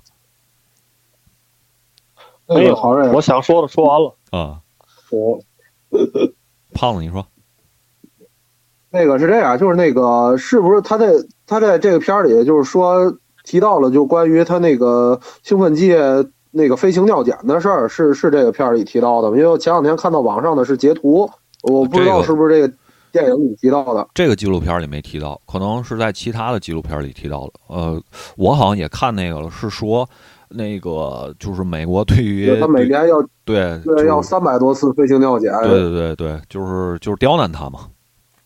就是刁难啊，对对对啊。然后哦这里边有一个小不，是不是这个刁难，嗯，你说。这里边有一个小的细节，就是在那个二零一五年的北京北京的那个黄金联赛吧，好像是这比赛里边，当时博尔特说他起跑的时候就是失足了，就是好像那个腿踩空了，然后他就看他旁边儿那个有一个中国运动员噌就出去了，就飞飞一样的速度就出去了，他他他他就在纳闷儿嗯，我操，这人怎么跑这么快呢？然后那个人就是苏炳添，嗯，哦，对，哦，还是有一个小的花絮。对，博尔特这个运动员实在是太伟大了，因为博尔特刚才曹瑞你介绍的时候，因为因为这个奥运会期间嘛，今年奥运会可能就是这个由于疫情的原因啊，就是感觉全社会的关注度不是很高。对但是我就是逛虎扑嘛，就是博尔特现在已经是呃，博尔特的讨论范围是是不是世界上历史以来最伟大的运动员，他已经是晋升到这个行列了对对对对对，这个其实已经对，因为除了这。呃，这已经是其实是一个定论了，嗯，对，因为除了足球、篮球这种大项，它有自己的这足球马拉多纳、贝利，因为它的这个历史很悠久，哈篮球、乔丹这些是不可呃撼动的这个神明们。但是你像对跑步、短跑，就奥运会项目，游泳，游泳的那菲尔普斯，对吧？嗯就这些，就是也是真的是人类历史上最伟大的运动员之一了，至少是。对，而且我我觉得就他的影响，确实，因为我们有幸啊，就是从奥运会开始，因为那是北京奥运会嘛，我们的主场，然后开始在关注那个时候才关注这些中国队并不是强项的这些项目，嗯。就是能看到博尔特的整个的职业生涯，他在奥运会上的夺冠，那是真的是多么的轻松如意啊，对吧？对就是对对对。就就收着步子还能夺冠那种。对，确确实是感觉就是让我，就因为能看到这样伟大的运动员，无论是什么项目，才能让呃其他人去了解这个项目而喜欢这个项目，嗯对这个项目的普及和影响是做出非常非常大贡献的。嗯，就是当时我看，呃，因为博尔特在那个夺得了这么多奥运金牌之后，当时我忘了是美国的媒体还是英国的媒体说，呃，博尔特这个运动员以自己的一己之力将。呃，田径这田径这项将死的项目又带到了公众的视野里来，我觉得这个评价对于他来说非常非常高了。嗯，对啊，就是真实在是太有魅力了，对而且，对，而且这部电影的导演，我看了一下，这部电影的导演，那个小明听清楚了啊，就是曼联九二班的那个纪录片的导演，博尔特和曼联之间的这个联系是非常紧密、非常非常紧密的，嗯，这也是更加促进了他的伟大之处，你明白吗？跟他有嘛关系跟？我有嘛关系？跟我有嘛 关系？对，没关系，就是让你，就是让你知道知道，不要太狭隘了，知道吗？红色的也有另外一种颜色。行，那这个纪录片就先推荐到这儿啊，大家可以去看看，嗯看看他平常受的那些苦是什么样的啊，别光看这个，就是奥运上潇洒自如的拿着金牌，是吧？嗯。然后第二个第二个电影推荐的是那个这个电影名字叫《猪》，就就叫《猪》，然后它还有一个其他的名字叫《极速诛杀》。对，这是尼古拉斯谁翻译的？我都服了。对我，我都我都我都服了这个名字。这是尼古拉斯凯奇最近的一个新片儿，是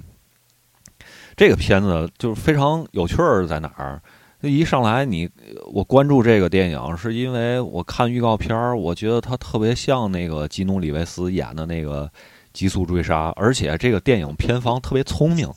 他就把这个片子塑造成那个极速追杀的那个那那个类型，就动作和惊悚的类型。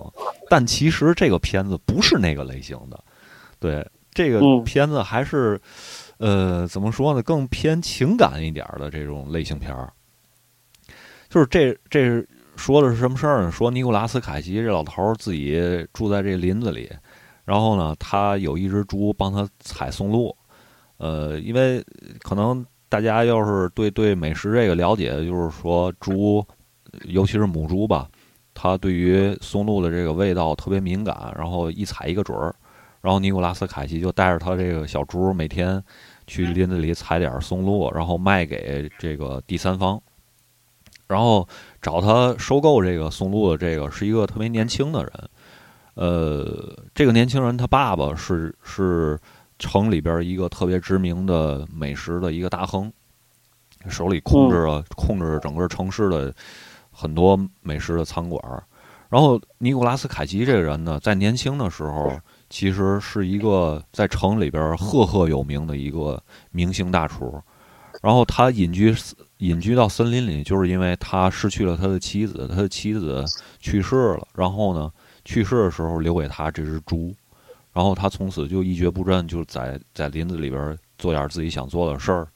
然后就是这么一个故事。然后后来这猪呢，被这个找他采购来的这个年轻人他爸爸给偷走了。偷走之后呢，结果这猪给死了。然后尼古拉斯凯奇就心灵就崩溃了。然后。嗯，就后面就发生的一些情感上的事儿，我我我就不不不不做那个过多的解说了，然后大大家可以去看看。然后这个片子，我觉得尼古拉斯凯奇在里边的表演，我觉得还挺中规中矩的吧，因为这个演员 其实也是这么多最近这些年吧，就没怎么演这种 A 级制作的片子，包括这个。猪这个片子也是比较低的成本的一个片儿，然后对比凯奇大叔以前在变脸的时候的那个演技和当时风光的那一面，你就会觉得尼古拉斯凯奇可能在他未来的这种这个演员生涯里边，可能就是这样。包括之前我跟小明儿呃给大家推荐的这个《曼蒂》还有《星之彩》，也都是这种偏 B 级类型的电影。然后可能他以后的戏路就是这种 B 级片的类型了，可能不会再有更大的制作去找他了。他也是一个过气的人了。然后，呃，最近还看了一个翻不了身了。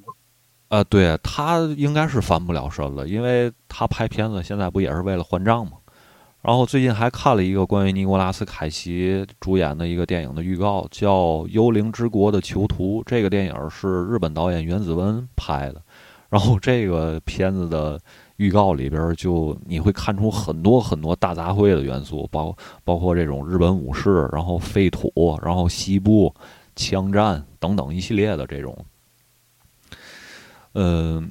其实关于尼古拉斯凯奇，我觉得，呃。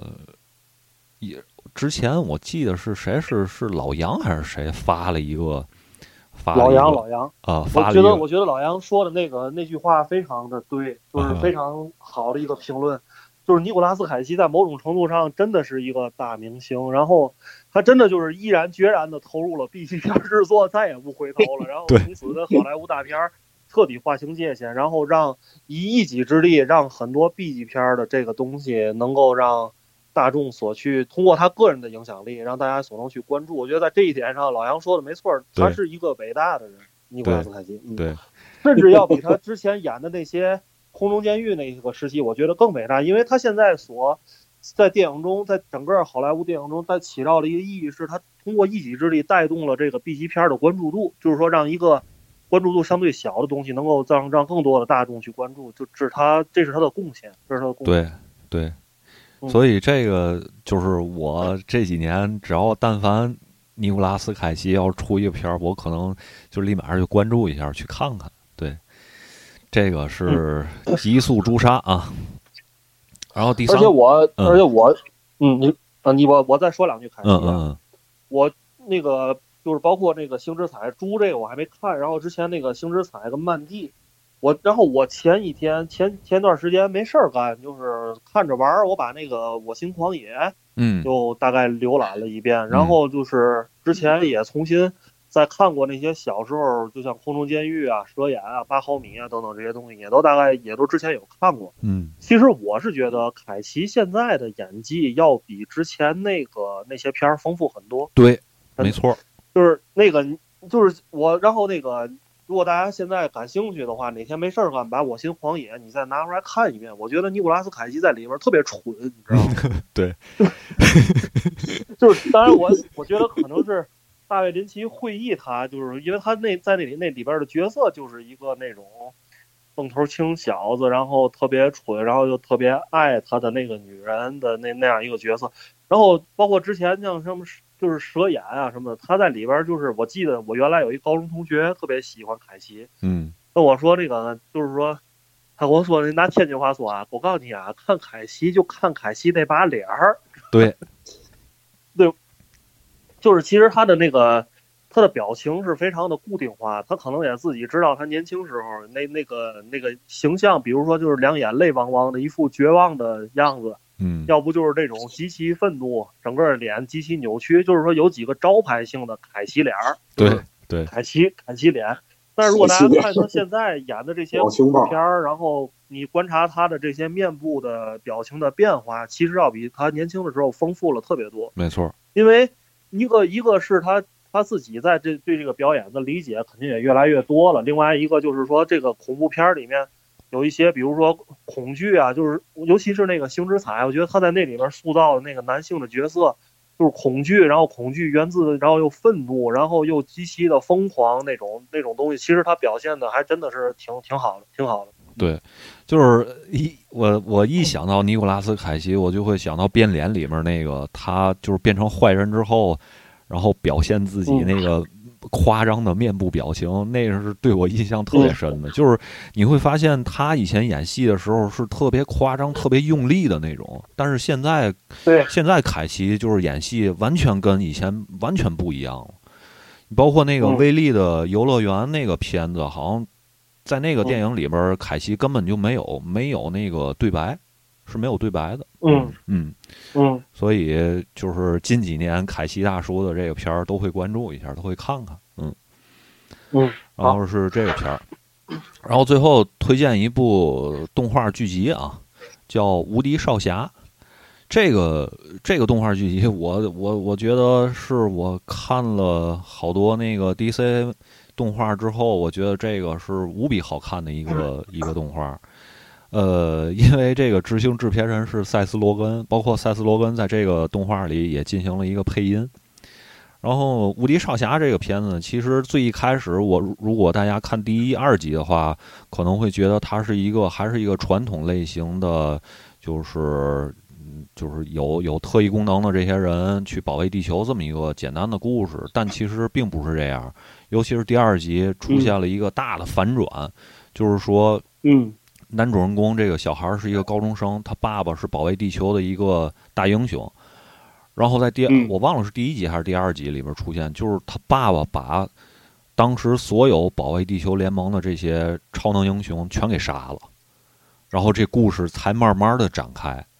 然后这里边就是就是，而且他每一集里边都埋了一个小的一个梗，但是后面还不表达，这可能是为第二季做铺垫。然后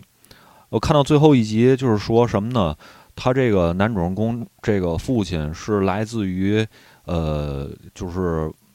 外星的一个一个一个人。然后他们那外星是一个什么什么样的社会结构呢？是说，呃，他们这个星球为了自己的发展，然后把所有的这个星球上能力低弱的人都给杀了，然后嗯只留下了这些精英精英类的人，精精精英类的人。然后这些精英类的人，呃，他们有一个共同的目目标，就是向那个他们所居住的星球之外的星球去扩张。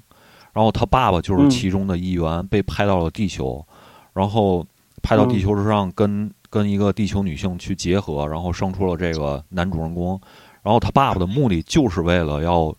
要称霸地球，控制地球。然后这是嗯中间儿有很多剧情啊，我就不一一的展开介绍了。这然后这个其实就是呃最后第一季结尾的这么一个故事的一个一个算是一个为第二季一个开端吧。然后嗯这个动画我为什么喜欢呢？它就是呃第一是反传统、反类型的这种英雄类动画，再有一个就是特别血腥，特别血腥，这是亚马逊出的。然后这血腥里边，我给大家做一个小的、小的一个桥段的一个介绍，就是说，在最后一集里，他爸爸为了让他儿子看到这些地球上的弱小的人类不值得拯救，然后他爸爸就干了一件事儿，就拿着他儿子的头，就就往地球上的一个运行的地铁里边走，然后那地铁里就朝着他爸开过来了，然后嗯那个一是一个主观的镜头，就是他爸爸的手拿着他儿子的头，然后让他儿子看到这个地球人有多么脆弱，然后这地铁就开过来了。嗯然后这主观镜头嗯就是地铁里所有的人都在你妈喷血，然后内脏飞溅，我操！然后整个这嗯一列地铁过完之后，车上的所有人全死了，就是特别特别血腥，嗯，特别 B 级，特别血腥。然后这个动画应该呃今年是第一季，然后我估计第二季马上就会出来了。而且这个这个动画的呃基础是一个漫画，这漫画我没看啊。哦我看网上有一些评论说，漫画里一些里的一些人设是跟跟这个动画里边不太一样的。如果大家感兴趣，可以找来看一看漫画也。嗯，这个是我推荐的三部吧，三部。胖子啊，OK，嗯，哎，我看小明儿是掉线儿了吗？还算不说话。对，不说话了。然后，那咱这期节目，哎，差不多了，差不多了。然后也也快两个小时了，结束吧。对，对，然后好这么长时间了。对，一个小时零四十五分钟了。行，那行咱这期扯闲篇儿就到这儿结束了，结束了。结束。好，开始三个人，现在两个人，两个人的结束。两个人的结束。行，那我们这期就到这儿啊。对对对呃，欢迎大家这个给我们转发评论啊，嗯，打赏，对点赞，好的好的，哎，好拜拜，拜拜，大伙儿。